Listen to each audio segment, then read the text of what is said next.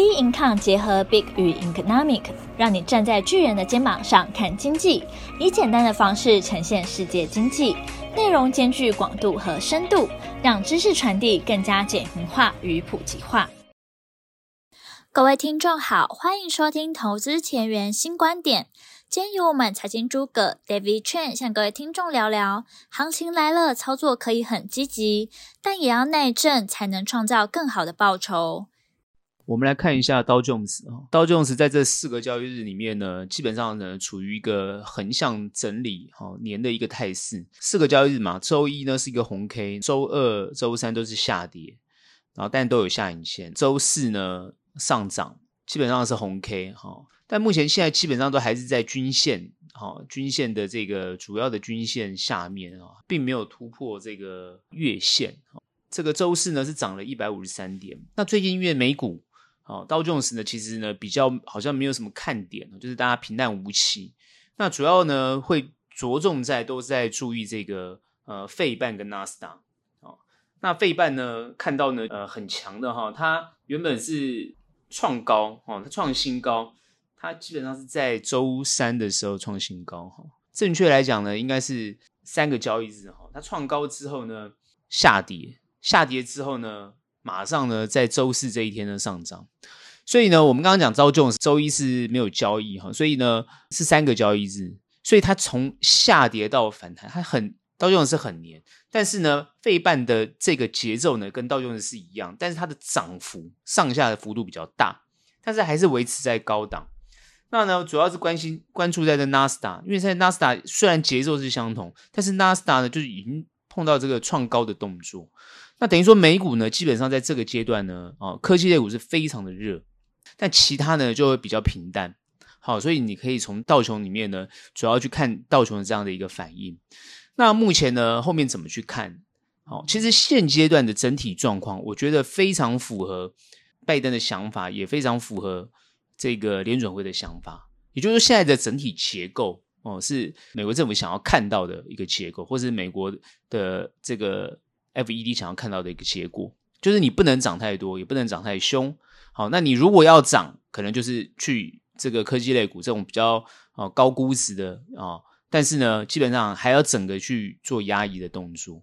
好，那因为现在最新大家都知道，就是说，呃，六月一号的这个债务上限的问题已经解决了。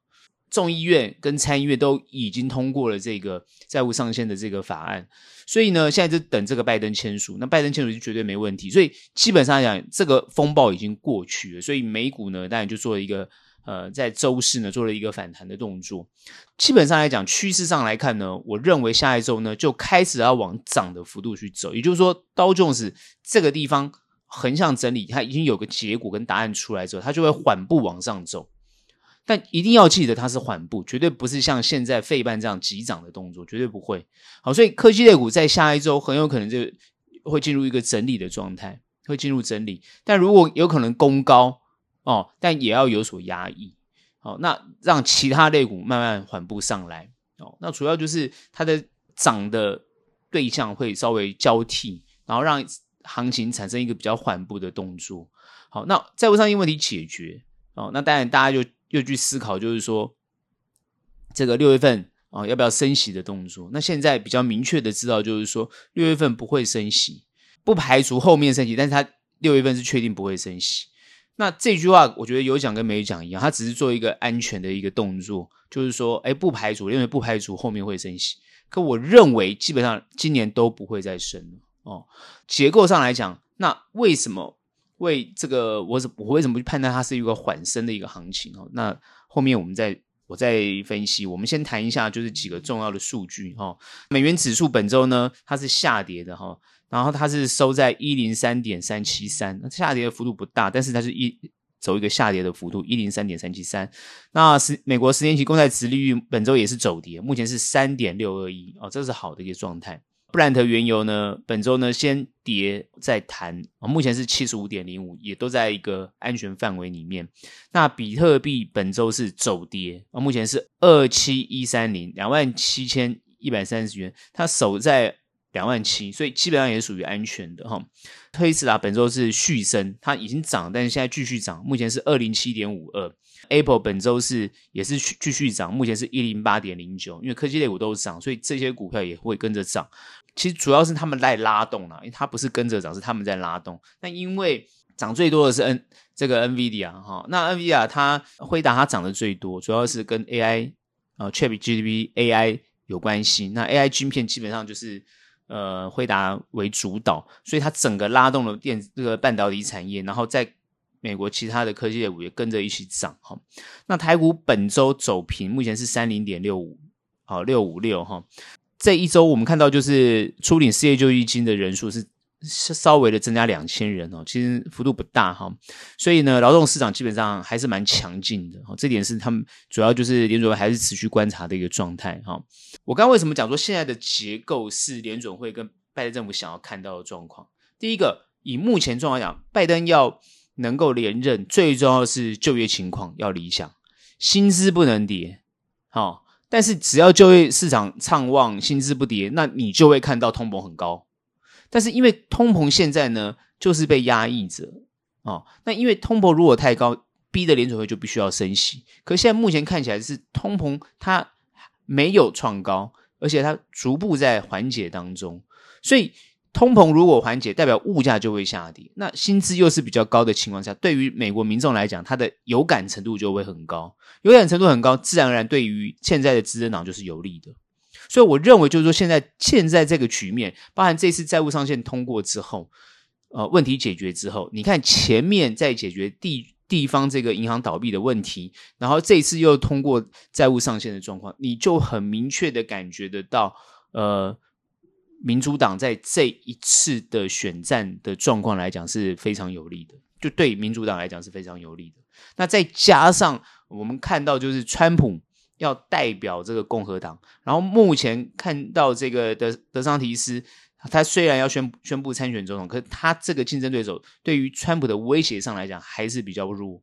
也就是说，这些川粉的这种铁的支持，对于共和党的压力还是太大。那当共和党内部做一个分裂的一个情况之后，票源不能集中，再加上民主党现在呢，呃，他掌握了这个呃主要的政治议题的时候。好，那包含他在对外交的动作，包含现在很明确看出来，就是说他在外外交部分，他尝试的跟中中国做一些比较缓和的动作，希望能够化解所谓地缘这个问题的，好地缘政治的风险的问题的的一个动作。那在整个这个外交的动作，包含整个内内政的一个情况，因为内政它就是傻币嘛，那傻币现在通过了，那就是太好了，那当然。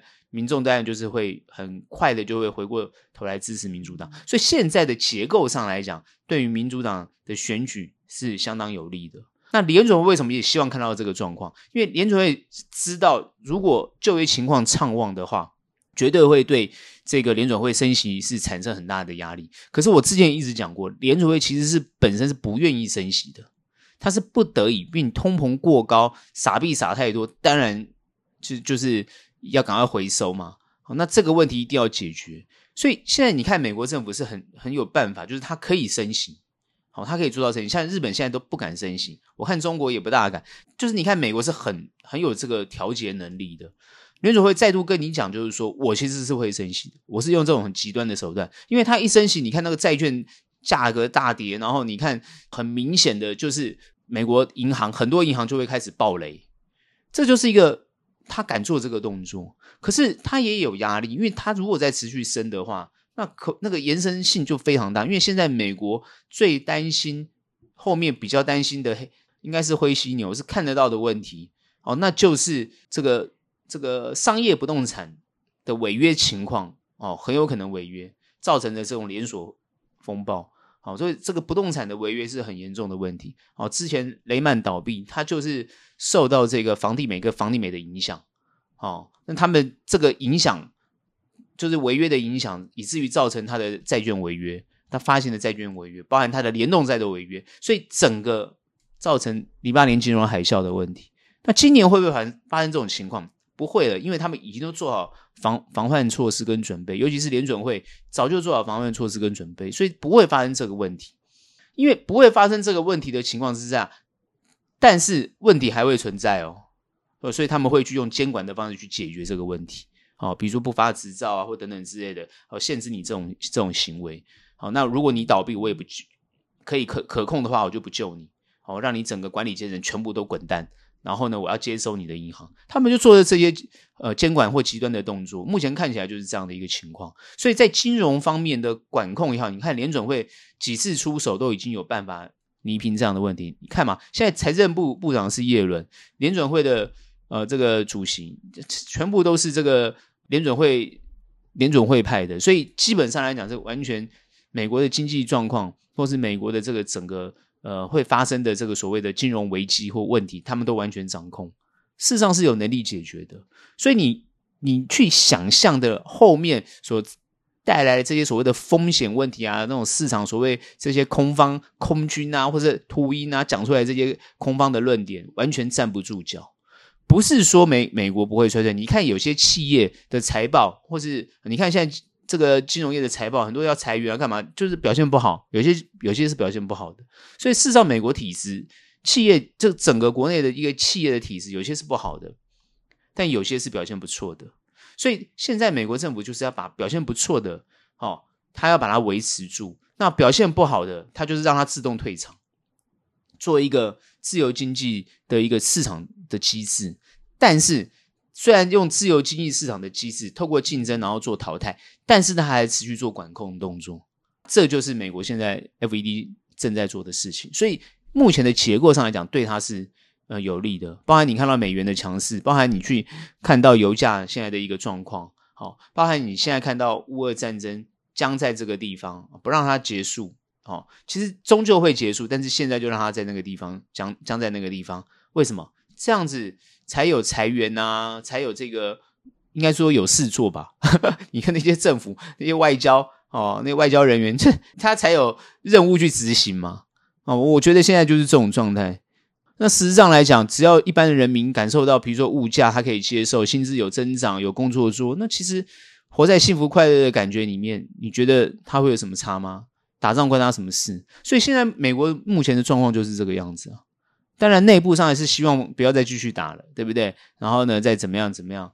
但是终究，他们还是会维持他们现在的这种这种状态。所以，FED 就是呃联准会，包含美国政府现在所看到的这个局面，就是他们要所看到的局面。所以，美国你看到刀琼斯会就是黏了这么久，然后长时间在这个地方，它就是不上不下的这个结构。但是他就希望看到是一个缓步上升的结构，只要后面下半年的财报不错，慢慢的行情就会往上升。现在是电子股提前反应了，好，那当然后面看能不能够呃把这种所谓的经济衰退或者是市场需求不振的问题化解掉，让电子的部分慢慢增强，然后拉动其他的产业。我们现在看到就是说，美国不管是呃旅游啊、观光啊、住宿啊。哦，餐饮的消费也都很相当的表表现的相当的好，哦，所以这个就是整个整体经济在反应拉动，所以有些法人现在还都是看得很保守，哦，还是很保守。我觉得他们核心的问题还是在于哦通膨啊，还是在于联准会的动态度，但实际上来讲，民间已经都完全不是这样看哦，尤其是很多的散户都不是这样看。散户，你看为什么你你看为什么这个呃费半啊纳斯达会上下跳动那么大？那就是散户都有时候很惊吓嘛，对不对？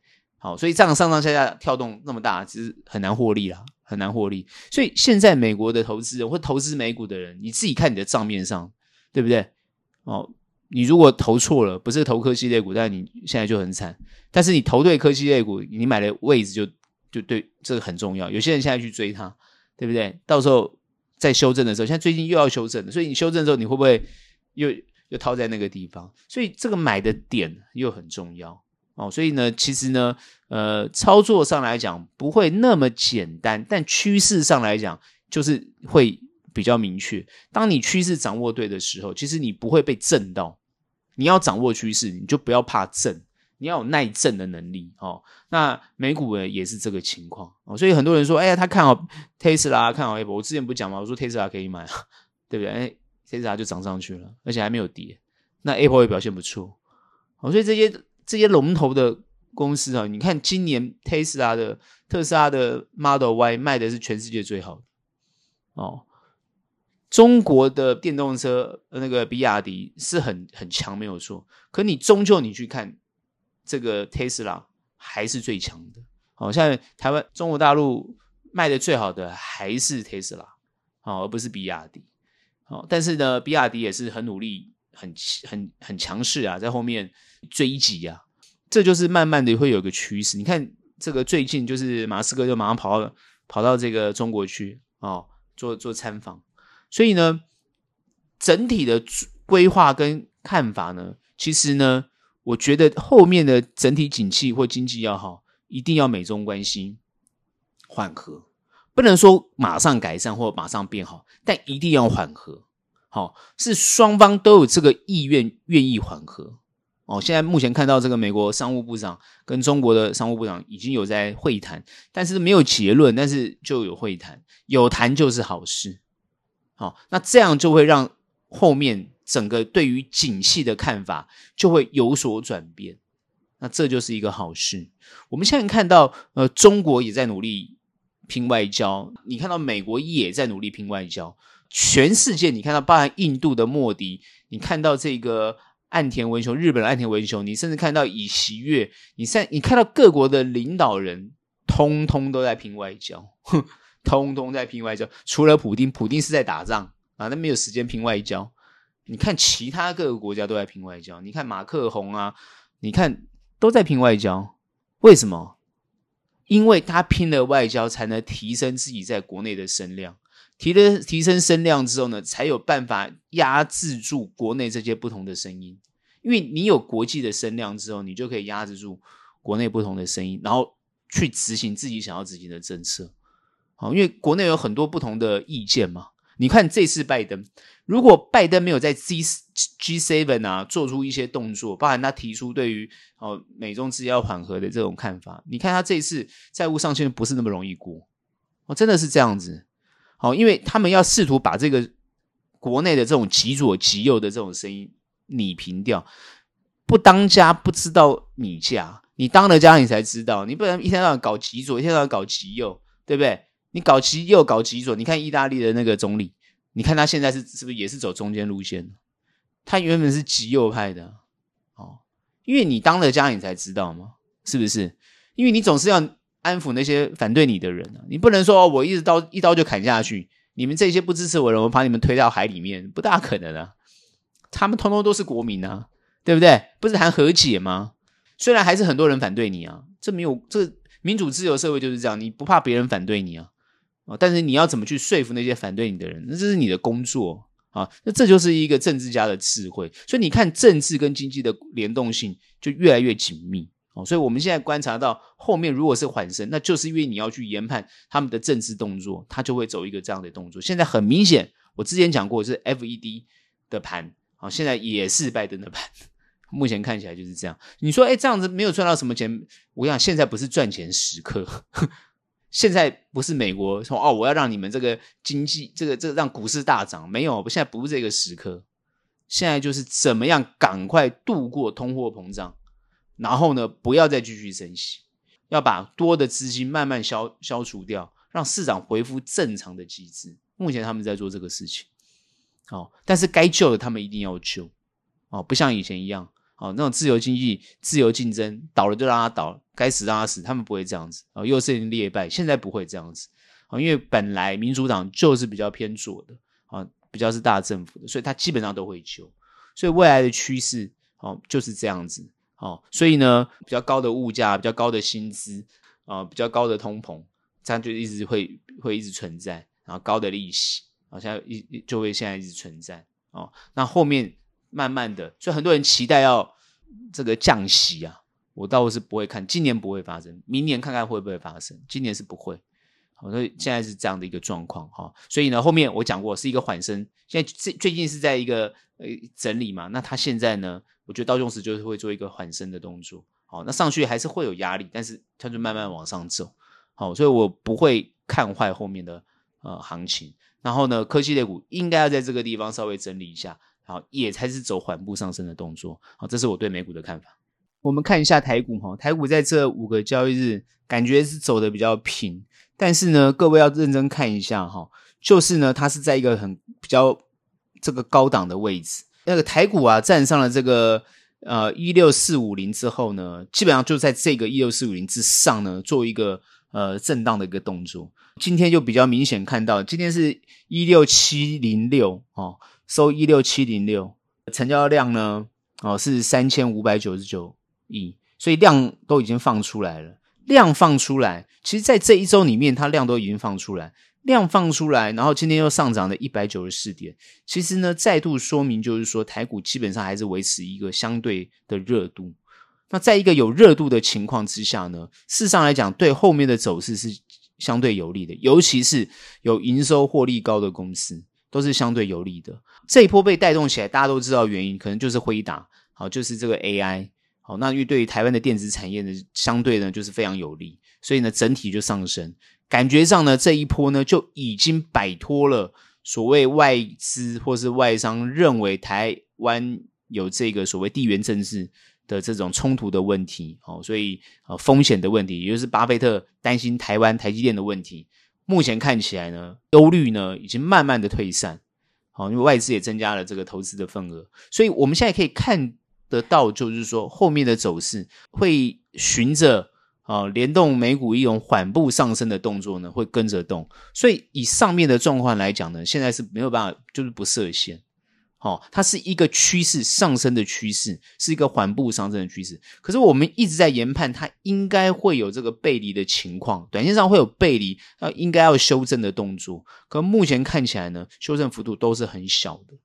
也就是说，修正幅度很小，它就会往上；修正幅度很小，就会往上。所以我为什么说叫缓步上升的动作？原因在这个地方，因为它其实不应该会有在这个阶段呢，会有比较大的利空因素。在没有大的利空因素情情情况之下呢，它就走一个缓步上升的动作。那再加上现在的国内的这个选举的政治选举的状况呢，是对执政党有利。虽然最最近执政党不断的连环爆出很多的状况。哦，包含什么性侵案的问题啊，好像呃之前就是这个黑金的问题啊，好什么诈骗集团问题，就其实很多，哦，就是执政党爆出了很多这个现任的这种这种这种问题。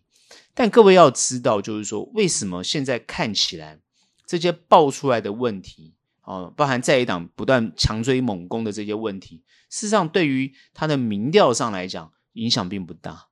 事实上，你要去观察，比如说，呃，赖清德现在他可能这个民调出来都是三十五到四十之间，所以他的票是很铁的。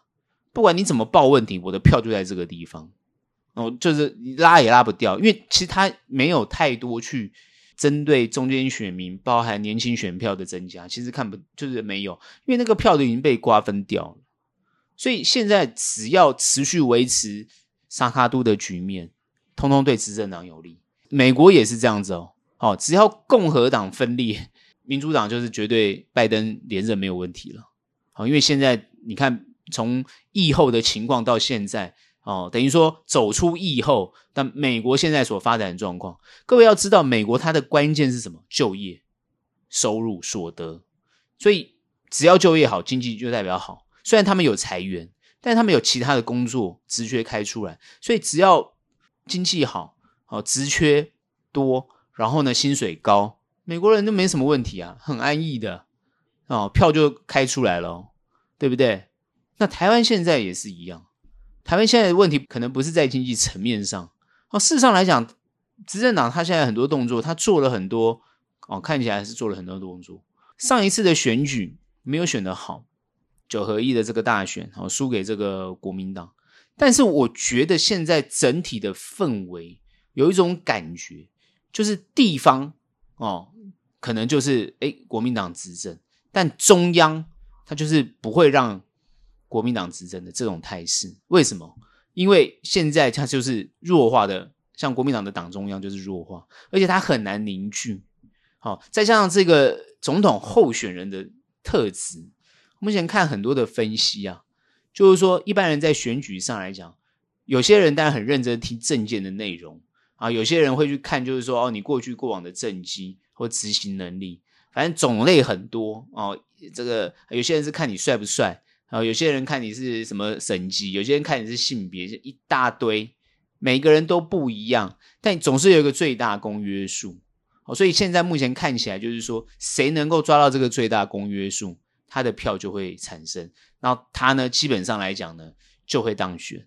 那目前看起来，这个选战的打法走到目前为止，哦，你可以看到郭台铭的一些动作。你看现在最近你看郭台铭的一些动作，就是洞见观瞻呐，那个新闻都会一直追。哦，你去看新闻，他要追出来，就是说你郭台铭到底支持谁，或是要怎么和，啊，或者要怎么动作。所以他到哪里都有话题，他的话题绝对比柯文哲跟这个侯友宜还要来得多，甚至比 赖清德来得高。而这个是呢，他并不是总统候选人，但是他选择谁变得很重要。但目前分析起来，他选择谁也很清楚嘛。哦，他应该要选择谁也很清楚。那以他的个性来讲，他是一个台湾的首富嘛。哦，这全球的这个企业的领导人。他的爱恨是很分明的啦，我认为是这样。哦，谁对他好，他很强调，因为你看嘛，他常常讲他是这个，人家讲他他什么关公啊，他是姓关公的人。哦，他强调的是忠义，所以他在乎的是忠诚跟义义这个字，所以他很在意这件事情。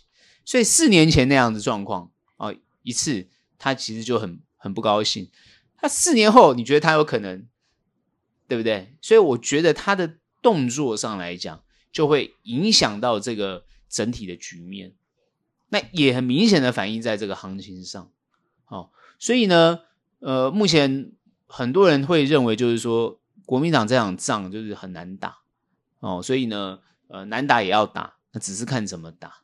哦，民众党也慢慢有这个凝聚力或起来的一个局面，你很难想象，就是说，呃，有人募款才一短短时间，比如第一天好像就。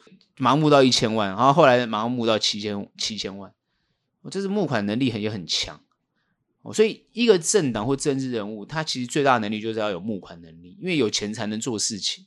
那他的钱要来自于募款啊，他钱不能不花自己的，也不是说要要从哪里跑出来，他一定要透过募款啊，因为你你也不可能去盈利啊或干嘛的，所以你就要靠别人捐给你。那别人为什么要捐给你？就会就支持你选举。这样懂我意思吗？就是用捐的，要捐谁最有钱去捐？那就企业主啊，所以要去弄懂这个整个政治文化。所以不管是国民党也好，或民进党，他们背后都有支持他们的金主啊，一定都有。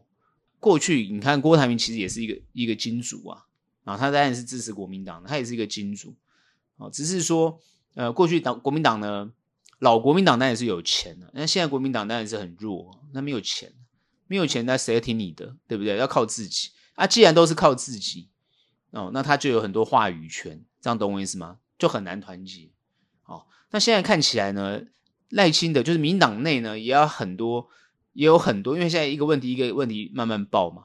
那爆出来的这些问题都是在这个呃蔡英文政府的任内嘛。那因为你赖清德，你本身就是也是副总统嘛，所以呢，你脱离不了这个关系。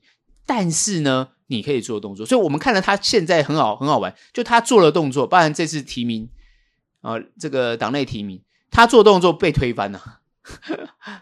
诶，这个就是大家可以去观察的一个现象。他的做动作不是被支持，而是被推翻。我觉得他在这个地方就有一个很重要的技巧，他在塑造一个，就是他跟原来的政府体制是不同的。他在做这个动作，他要寻求哦，寻求，也就是说，呃，非民进党的票源啊、也是中间选票，包括年轻选票，怎么样能够做一些移动，然后排除掉这些哦，在党内不支持他的人。我觉得他在做这个事情，这也是一个很重要的一个选战策略。然后这也是我观察的哈、哦。为什么谈这个？就是说，这些选战策略对于呃，我们在投资决策上来讲也蛮有趣的，哦，也可以成为一个投资决策的一个一个一个想法，啊，比如说怎么从逆中求胜，比如说你的股票已经很烂，怎么逆中逆中求胜？你是该割舍还是持续持有它？哎，这也是一种选择，好，那这样这样这个选举也是一样，选战也是一样，好，这个票你到底要不要？不要你就不要去搞它了，对不对？你要你要怎么去做啊？这个当然就是一个很有趣的一个策略上的选择。好，所以最近我们看国民党已经很多人提出很多的建议了。那现在就要看这个候选人要怎么去去选择，哦，要不要去做？然后更好更有趣是，现在已经很多人延伸出很多的一些名嘴啊，啊、哦，这个政治名嘴延伸出很多版本啊，后面可能就是类似要换柱啊这些那种，通通都跑跑出来了，很好玩啊。那这这个都是很有趣，你好好你好好认真去看，你就觉得很有趣。但这些我觉得这些最近的这些选选战的新闻都没有影响到行情，都不影响行情啊、各位就知道为什么。只要执政党他确立会当选，行情就会联动美股一起动作。但只要哎有个变局，好，我我我上次讲过，如果是推郭台铭出来，这个行情就会有些变局。我认为他可能就是修正，但是修正它可能就是在一六零一零零，然后一五七五零这边就会停止再谈，它会修正比较多。可现在连修正都不修正，修正很小就要往上弹。所以呢，这就很有趣，啊，这就是代表说对执政党现在是极度有利的，好，那后面就要持续去观察，哦，会不会就是说一路打到底，到明年一月份，哦，因为明年一月才选嘛，现在还有很长的时间，现在还半年的时间，这半年的选举选战情况，包含地方的支持，包含这个立法委员的提名，包含一些选战的策略，包含一些包一些。料能不能处理，能不能解决的等等之类的问题，哦，我觉得后面就要值得去观察，哦，发现这一次民进党他很快就是呃在立法院通过了这个选办法，就是这个选选办法里面针对这个有案底的人啊，他列出好几项，哪些人是不得再参选，就褫夺公权终身啊，就是不让你再参选，哦，你这个。不让你参选，但是你可能你的投票是有的，可是你不能参选，好，就是类似这个排黑条款，就是说这个陈水扁的儿子，对不对？陈志忠，对不对？那就他就没有办法再参选哦。那很有些人反弹，觉得这个要视线啊，或者什么人人的权利啊，那当然很多人都提出看法来。但实际上来讲，这个动作是非常明快的哦。这就是说，你可以看到，呃，赖清德在这一块上来讲，他是非常明快的。好，所以这一点呢，我觉得，呃，慢慢的，他是在凝聚一些，他要形塑一些对他有利的，呃，一个局面跟状况。目前谈到两岸的部分呢，还就比较少，因为可以很明显的感觉出来，中国在对美关系比较和缓的态度上来讲，诶，你发觉他对台湾的部分，因为这一次他开放这个，呃，台湾的观光，哦，那就会。看到就是说双方在做和缓的动作，所以我觉得这个整体的状况来讲呢，哦，事实上来讲，对于下半年的整体发展的行情发展来讲，是极度有利的，是极度有利的。所以我之前已经讲过，就是说不要再看空这个行情，事实上也证明我说的是对的。好，我上周提到的这个国际的趋势看法，包含到这一周的看法。你会发觉很雷同又很一致，而且趋势上看法并没有，并没有错，哦，这就代表说我们在掌握趋势上是很很精确的，好，那这个精确要落实在我们的操作上，所以大家现在当然比较关心，就是现在手边的状况到底要怎么处理，好，维持一个状态，就是说你手边的股票如果在这一波反弹上来讲还是偏弱，没有涨得很多，那其实有反弹，但是比较慢。我觉得你应该趁早把资金移出来，做一些其他的安排，跟上一些比较能够哦这个反应的股票，然后让它获利很比较明显。当然，有些人觉得说我的股票要摆久啊，然后呢，我不想去理它，然后慢慢让它涨也是可以，没有问题，这个都没有问题。那只是说它会比较慢，还是强调这个问题。好，那你资金本来就有限，你一定要让想办法让资金比较灵活。那越灵活呢，越能够跟上这个涨跌幅的啊，这个涨涨幅获利的机这个机会。但有一个状况，好，这个状况就是说，大部分人觉得，呃，这个资金哦，就是后面如果好操作，当然我要怎么去操作？可是发觉说自己操作变得困难了，为什么？你看，有时候你的股票就不会动，哦。这就是很大的原因，就是你选错股票，然后呢，你股票不会动，那不会动呢，你又很坚持在那个股票上面，当然就不大行。所以呢，现阶段我说它的操作上来讲，趋势没有趋势看对，没有没有问题，但操作难度不会变简单哦，不会变简单，它反而会增加难度哦。你看美股就是这样，我们说比较黏的行情就会产生这个问题。那你要让这个难度降低，你的专业度就要提高，专业度很重要哦。选股的专业度哦，其实很多时候你看选股的专业度跟操作的专业度都很有关联性。哦，那这个专业度提高，当然就要靠你自己可能用功，要不然就是你跟专业团队做结合，哦，由专业团团队来协助你。但很多人说专业团队不就这个基基金经理人啊，我就买基金就好了。各位你要知道现在的基金啊，但主动型基金都还好，很多基专业经理人，但绩效也是还好了不是最大的是问题是大家都跑去看那个 ETF，现在 ETF 基本上就是被动型基金，就是他们的股票是。呃，透过什么城市啊，或者透过一些呃条件啊，所所选择出来的，它的主动性跟获利性、攻击性并不强，所以它的报酬率也不会高。那这些被包装出来的 ETF，基本上来讲，它就是一篮子的股票，那它的它肯定就是涨跌之间呢，它的 average 它的报酬率就不会很高。它不像哎，看到一张股票。哦，你看对了，它的获利就比较明显。但通常大家就会担心，就是我们看错了怎么办？对，所以你怎么去降低你的看错，增强化你的看对？这就是跟专业、跟操作的实力有很大的关联性。哦，所以买 ETF 不是错，是它的报酬率不如你预预期，而且呢，涨呢都还好，跌的时候呢，它也会是跟着跌。啊，甚至呢，你没有做停损动作的话，它还跌的比你想象中还要来得多。啊，所以呢，一般而言，不是交给专业的做，而是你怎么样观察专业的做，然后你从中也可以得到你自己增加你自己的操作能力，然后让你的实力增强，哦，创造更好的获利。哦，我觉得这才是现阶段这个行情对你比较有帮助的地方。